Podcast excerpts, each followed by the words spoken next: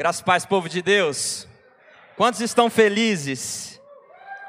Quantos receberam já de uma parte de Deus, já nesse louvor, em todo esse momento, em todo esse mover da parte de Deus? Sabe, Deus já está trabalhando nos corações aqui. Já está acontecendo uma libertação, já está acontecendo cura sobre a sua vida, sobre a sua família. Amém? E se você veio com seu coração aberto para receber mais de Deus, saiba de uma coisa: Ele ainda tem muito mais para derramar nas nossas vidas. Amém? Aleluia, amados. Eu vou correr um pouco contra o tempo aqui, mas em nome de Jesus eu creio que tudo que o Espírito Santo colocou no meu coração será ministrado nessa noite. Eu quero falar um pouco com vocês sobre o Sermão do Monte. Aliás, um pouco daquilo que está no final. Então, eu quero convidá-los a abrir as vossas Bíblias em Mateus 7. Amém? Nós leremos Mateus 7, a partir do versículo 12. E a partir daí nós começaremos a construir algo sólido aqui, amém? Mateus capítulo 7, versículo de número 12.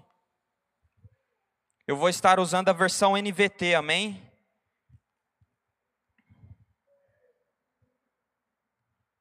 Aleluias. Ó, a Fer já colocou aí, rápido. Bom. Em todas as coisas façam aos outros, e o que vocês desejam que ele lhes façam, e o que vocês desejam que ele lhes façam. Essa é a essência de que essa é a essência de tudo que ensinam a lei e os profetas.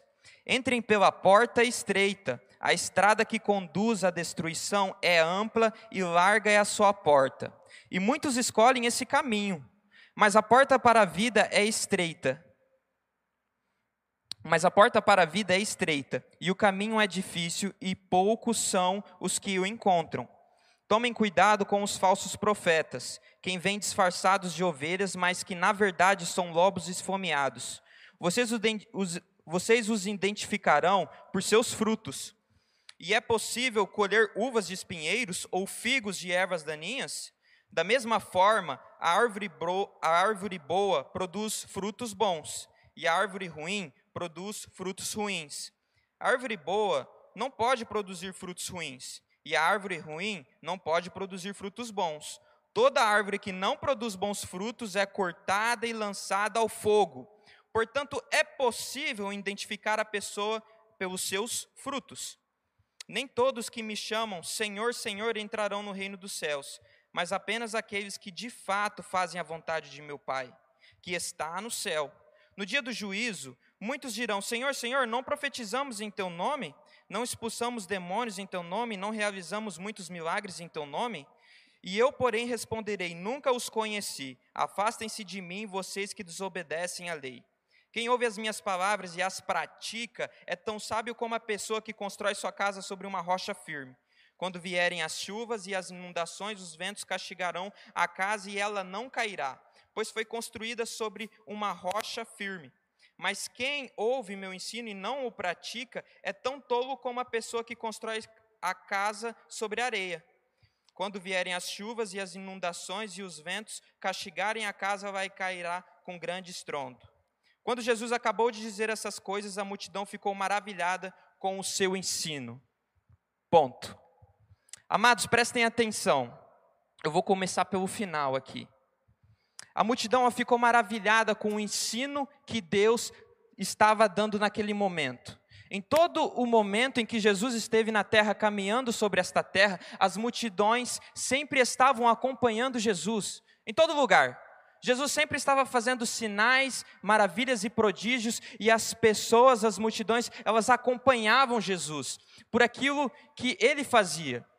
Se nós formos ler o, o, o, o texto de João, capítulo 6, versículo de número 24, a multidão vai falar para Jesus: Mestre, Rabi, como que você chegou até aqui? E só contextualizando um pouco para vocês, para vocês entenderem um pouco do que está acontecendo, porque que a multidão fez essa pergunta para Jesus. Antes, Jesus tinha feito a multiplicação de cinco pães e dois peixinhos, amém? E a multidão estava com fome. E Jesus ele pergunta para um dos seus discípulos: O que, que nós vamos dar de comer para este povo? E os seus discípulos respondem: Olha, nem que seja um ano dos nossos trabalhos, nós não conseguiríamos comprar comida suficiente para este povo, para alimentar este povo. Então, passa isso, aí, ao entardecer, todos se alimentam, amém? Nós sabemos. E ao entardecer, os discípulos eles pegam o seu barco e vão para o outro lado de Cafarnaum. E Jesus ele fica naquela região, e a multidão vê isto. E os discípulos, eles vão para a região de Cafarnaum, e à noite acontece uma tempestade, enfim, nós vamos ter a passagem de que Jesus ele vem andando sobre as águas e os discípulos ficam aterrorizados, mas Pedro, com ousadia e coragem, fala: Se és tu, Senhor, me mande ir ter com o Senhor sobre as águas. E ele vai. Mas acontecendo que os discípulos e Jesus, estando na cidade de Cafarnaum depois, os, a multidão vê que Jesus não estava naquela região. E aí eles se perguntam, ué, cadê Jesus? Para onde que Jesus foi? Então eles entram nos seus barcos e vão para o outro lado, para o outro lado, eles vão para Cafarnaum. E chegando lá, eles perguntam para o mestre: Como que o Senhor chegou aqui? Como que o Senhor apareceu aqui, Senhor? E aí, amados, Jesus vai responder para, para a multidão. Jesus vai responder para a multidão da seguinte forma: Vocês me seguem por aquilo que eu dei de comer no físico. Vocês me seguem por aquilo que eu dei de comer a vocês. Pelo pão, pela multiplicação dos pães, pela multiplicação dos peixes. Mas existe um alimento que é espiritual. E esse alimento espiritual vai fazer com que vocês tenham a vida eterna. Vai esse alimento espiritual durará para toda a vida. Esse alimento, quem come desse alimento nunca mais terá fome, nunca mais terá sede.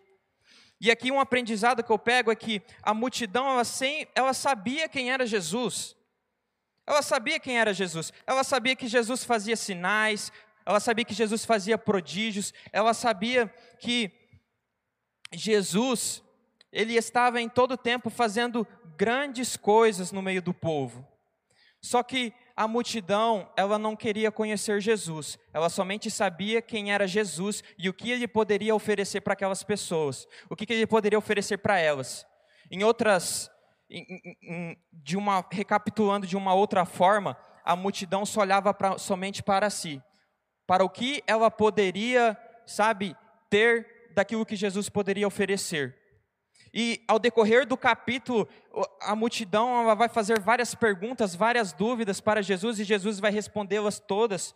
E no final do, de, de João 6, no final de João 6, a multidão vai começar a criticar Jesus pelos seus ensinamentos, e a palavra fala que muitos discípulos pararam de seguir a Jesus naquele mesmo dia.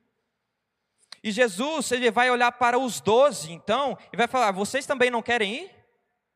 Vocês também não querem ir com aqueles? E Pedro, cheio de ousadia, vai se levantar e vai falar assim: Senhor, para onde iremos nós? Então ele engloba todos. Para onde iremos nós se somente o Senhor tem as palavras de vida eterna? Amém? Então aqui nós conseguimos ver uma diferença grande sobre a multidão e os doze. Os doze que verdadeiramente conheciam Jesus, estavam lado a lado com Jesus, conheciam Ele de perto, estavam sempre caminhando com Ele. Amém? Então, agora, como nós já entendemos um pouco disso, eu quero entrar no próximo ponto, que são três decisões, amém? Três decisões que todo cristão deve tomar. E a gente vai viajar um pouco sobre este capítulo 7 que nós vemos de Mateus, em que nós vamos ter dois caminhos que Jesus traz o ensinamento, nós teremos duas árvores, que Jesus traz também esse ensinamento, e nós teremos duas casas. Aleluias. Deixa eu tomar um pouco de água aqui, irmãos. Jesus. Amados, eu estou falando muito rápido, vocês estão conseguindo entender? Eu estou acelerando um pouco aqui para a gente conseguir destrinchar isso daqui, amém? Então vamos lá. Jesus ele vai falar sobre dois, dois pontos, dois caminhos. Então nós temos o caminho largo, o caminho amplo, que é o caminho que leva à destruição, o caminho da perdição. E sabe, este caminho é o caminho que ele oferece para nós uma variedade de coisas que estão no mundo. Ele oferece para nós uma variedade de coisas que é: eu vivo a vida do jeito que eu quero. Mas não é isso que Deus tem para as nossas vidas, amém? E quem que se engloba nesse tipo de, de caminho, desse caminho amplo? São normalmente os gentios, que são aqueles que estão no mundo, amém? Amém? Mas tem um outro caminho, que é o caminho estreito, o caminho que conduz à vida. E eu creio que em nome de Jesus, este é o caminho que todos nós estamos percorrendo, amém? Então, o caminho estreito, amados, ele é um caminho seletivo. Por que, que ele é um caminho seletivo? Porque poucas pessoas podem trilhar este caminho. E por que poucas pessoas podem trilhar este caminho? Porque somente aquelas pessoas que estão dispostas a renunciar às suas vidas por amor a Cristo podem trilhar este caminho. E como que eu trilho este caminho? Só existe uma única forma e um único jeito de trilhar esse caminho, e é por meio da palavra de Cristo. Se não for por meio da palavra, eu não consigo me manter no caminho estreito. Eu não, me consigo, eu não consigo me manter no caminho que me leva à vida. Não existe um outro caminho se não for pela palavra de Deus. A palavra fala: Eu sou o caminho, a verdade e a vida. Ninguém vem ao Pai a não ser pelo Filho. Então só existe um caminho. O caminho é através da palavra, é através de um relacionamento verdadeiro com Cristo. Aleluias. Segundo ponto, nós vamos ter duas árvores. Amém? Nós vamos ter a árvore de bons frutos, nós vamos ter a árvore de maus frutos, e aquela árvore que não produz frutos, ela é cortada e lançada ao fogo. Amados, aqui, neste contexto, a árvore que gera bons frutos, ele está falando especificamente pelos falsos profetas. Amém? Se nós formos pegar em Deuteronômio 13, nós vamos ter a lei de Moisés, a lei dos israelitas, e nós vamos ver lá que é, aquele texto ele fala exatamente pelos falsos profetas daquela época e pelos idólatras. Então, é, só parafraseando um pouco do que fala naquele texto, mas ele vai falar da seguinte forma: se aparecer alguém fazendo sinais, maravilhas, se aparecer alguém é, falando, é, falando de sonhos, enfim, trazendo conhecimento para vocês e falar assim: olha, venham comigo e vamos adorar tal Deus, ou vamos adorar aquele outro Deus, e não for o Deus que vocês servem, que vocês então o matem-no. A palavra vai falar isso: executem esta pessoa. E sabe, se nós formos pegar para o contexto de hoje, a gente não pode matar ninguém, amém? Mas, sabe, as redes sociais, elas estão cheias de pessoas que têm pregado um evangelho barato. Elas estão cheias de pessoas que têm pregado, sabe, um evangelho fácil. E sabe, não é isso que nós podemos, sabe, dar ouvidos e escutar. Nós precisamos estar atento à palavra da verdade, porque quando a mentira vier, nós saberemos o que é a verdade. Então, amados, nós precisamos tomar muito cuidado com as redes sociais, porque às vezes pessoas que se intitulam é, pregadoras da palavra de Deus estão cheias de seguidores, milhões, milhares.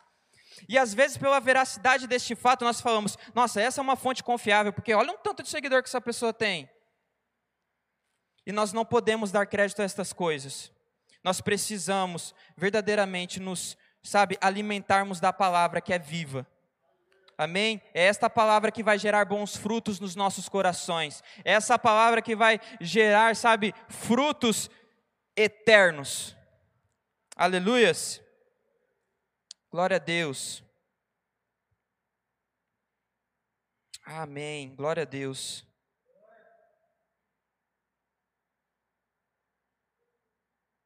Vocês estão aqui? Estão entendendo? Amém?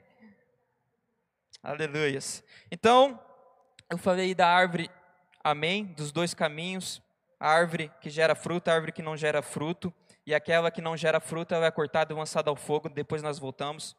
Então, nós teremos também duas casas. Aqui fala sobre a casa que é edificada sobre a rocha, e sobre a casa que é edificada sobre a areia. A casa que é edificada sobre a areia, grande é a ruína dela, porque vem as dificuldades, batem com ela e ela não tem base para aquilo. Só que a casa que é edificada sobre a rocha, ela está firme quando vem as dificuldades, amém? E, amados, veja bem, a casa que é edificada sobre a rocha, em outras palavras, amém? Ela quer, ela quer significar mais ou menos isso.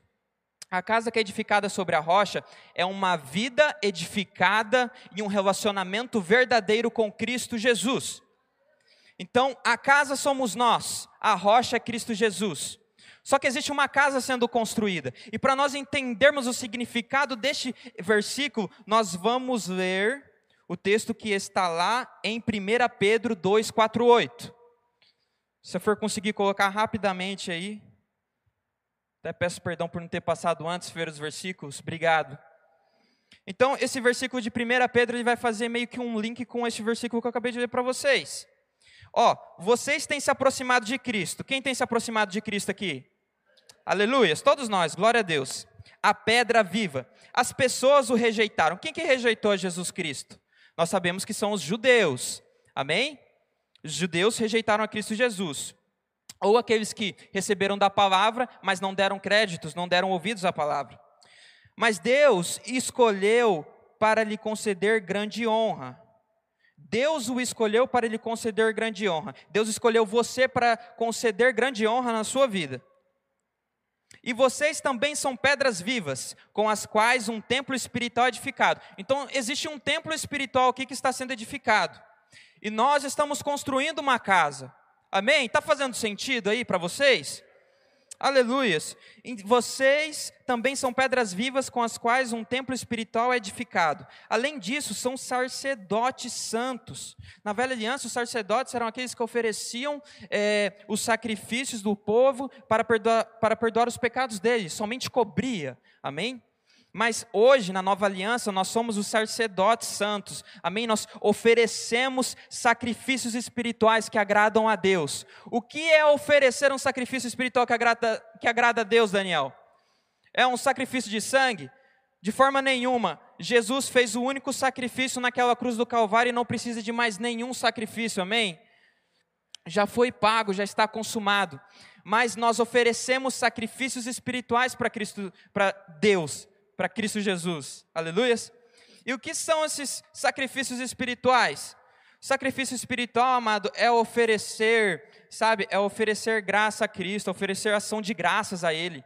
Sacrifício espiritual é eu me doar para fazer a obra de Deus. Sacrifício espiritual é eu me doar, sabe, para ofertar, é eu me doar para dizimar. Sacrifícios espirituais, ele está totalmente correlacionado àquilo que eu posso oferecer a Deus. E o que você tem oferecido a Deus? Você tem oferecido aquilo que há de melhor em você? Ou você tem feito as coisas, as obras de Deus de qualquer jeito, tem levado pela barriga? Isso é muito sério, porque às vezes nós estamos cansados e às vezes nós estamos fazendo as coisas de qualquer jeito e nós não nos deparamos com esta realidade de que o que nós temos que oferecer para Deus é algo bom, é algo perfeito, aquilo que há de melhor em nós. Amém? Aleluias! Então nós precisamos oferecer sacrifícios espirituais a Deus. E esse sacrifício espiritual, ele envolve aquilo que nós podemos dar de melhor para Deus. Amém? Aleluias.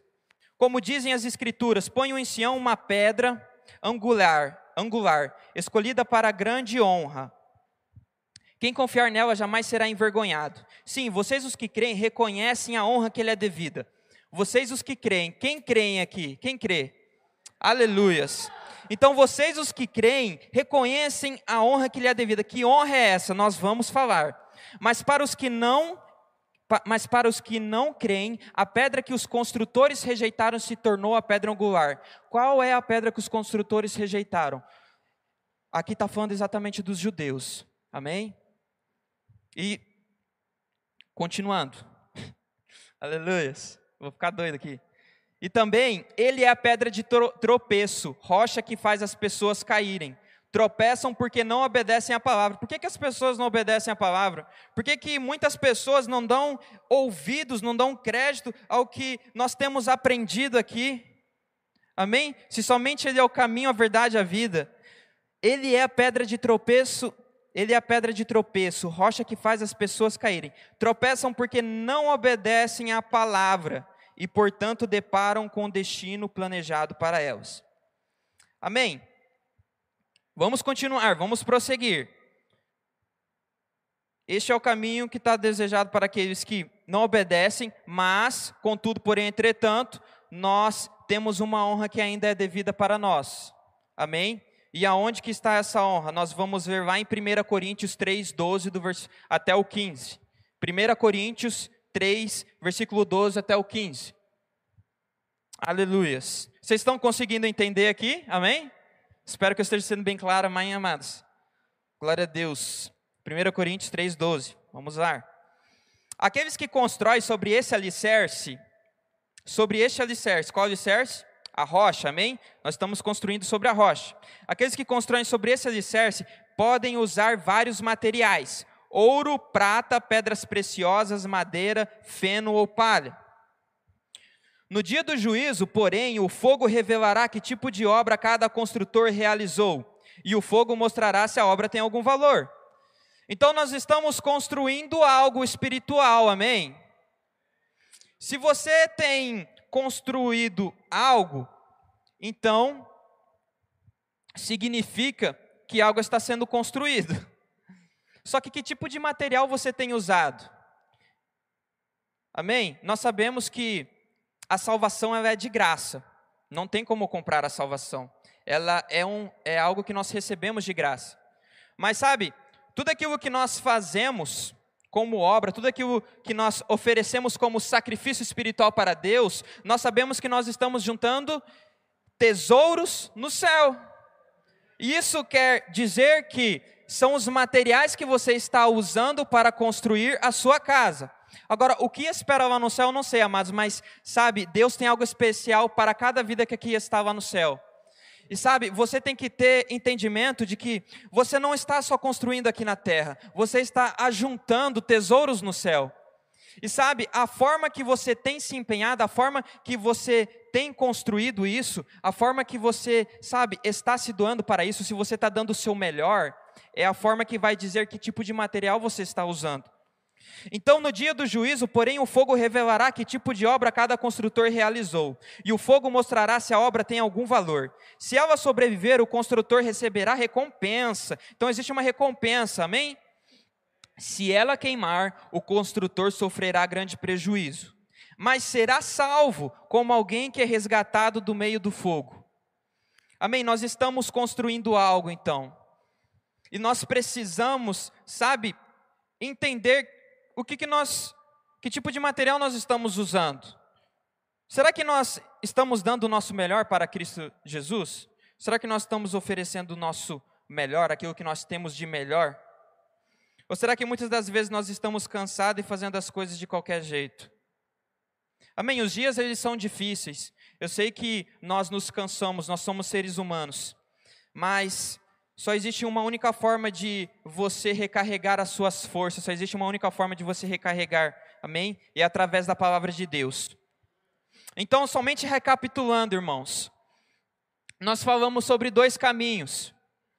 Nós temos aquele da perdição, que leva à destruição, que é o caminho largo, e nós temos o caminho estreito, que leva à vida, que conduz à vida. Nós temos duas árvores: a árvore que gera bons frutos e aquela árvore que não gera frutos, ela é cortada e lançada ao fogo. E nós temos duas casas. Só que Deus ele não está falando sobre casa, ele está falando sobre fundamento. Aqui é o fundamento que ele está falando. Se você está construindo a sua casa sobre a rocha, então você está no caminho certo. Amém? Então, essa é uma reflexão que eu queria trazer para vocês. Sabe, é algo que veio muito forte no meu coração.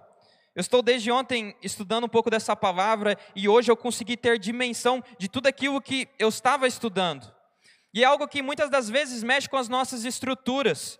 Amém? Porque, amados, só existe um meio e o meio é a palavra de Deus. Sabe, se nós não tivermos uma vida de, de uma vida edificada num relacionamento verdadeiro com Deus, as coisas elas não vão elas não vão fluir. E eu não sei se vocês notaram, mas essas três coisas, essas três decisões que eu falei aqui, uma se correlaciona com a outra. Porque você não consegue se manter no caminho estreito que conduz à vida se não for pela palavra de Deus. Você não consegue ser uma árvore que gera bons frutos se não for através da palavra de Deus. E você não consegue construir a sua casa sobre a rocha se não for por meio de Jesus Cristo. Amém? Então, amados, essa é uma breve reflexão que eu queria trazer para os irmãos. Temos ainda cinco minutinhos aí, mas em nome de Jesus, eu não vou pedir para que você levante a sua mão ou para que você venha aqui à frente, mas eu quero que todos fiquem de pé, vamos orar, amém? Vamos agradecer a este Deus maravilhoso, este Deus bondoso. E que em nome de Jesus você possa ir para casa e refletir nessa palavra. Amém? Que você possa praticá-la. E que em nome de Jesus a palavra vai falar: examine-se, pois, o homem a si mesmo. Então, nos dias de hoje, nós estamos muito corriqueiros, nós quase não paramos. Mas, sabe, se você tiver um tempo, feche a porta do seu quarto, ore a Deus e pergunte: Pai, o que, que eu estou fazendo de errado? O que, que o Senhor precisa de mim? Se pergunte se você tem oferecido aquilo que há de melhor na sua vida para Ele se você tem oferecido o seu melhor tempo, se você tem oferecido o seu melhor culto, você tem oferecido o seu melhor culto? Amém? Pai, eu te dou graças porque o Senhor, Pai, é maravilhoso, o Senhor é bondoso. E a sua palavra, Deus, a sua palavra ela nunca volta vazia, mas ela produz bons frutos nos nossos corações. O Senhor é aquele, ó Deus, que nos ama de uma forma que nós não conseguimos entender, porque o seu amor nos constrange. Mas, Pai, eu quero te agradecer porque a Sua palavra ela gera perseverança no nosso coração. A Sua palavra, por mais, ó Deus, que ela venha trazer uma disciplina severa sobre as nossas vidas, ela traz a gente para perto de Ti. A Sua palavra, ó Deus, ela nos liberta, ela traz cura, ela traz vida para aquilo que estava morto. Então, em nome de Jesus, vivifica aquilo que estava morto em cada pessoa que aqui está. Que eles possam, ó Deus, em nome de Jesus, ó Deus, a cada dia, ó Deus, estarem, ó Pai, cientes, ó Deus, de que eles são novas criaturas em Cristo Jesus. Em nome de Jesus, ó Deus, eu te agradeço por cada vida que aqui está. E em nome de Jesus, dê forças para eles, ó Pai, fortaleça os meus irmãos, para que eles possam continuar travando batalhas e sendo vitoriosos em Ti, Pai.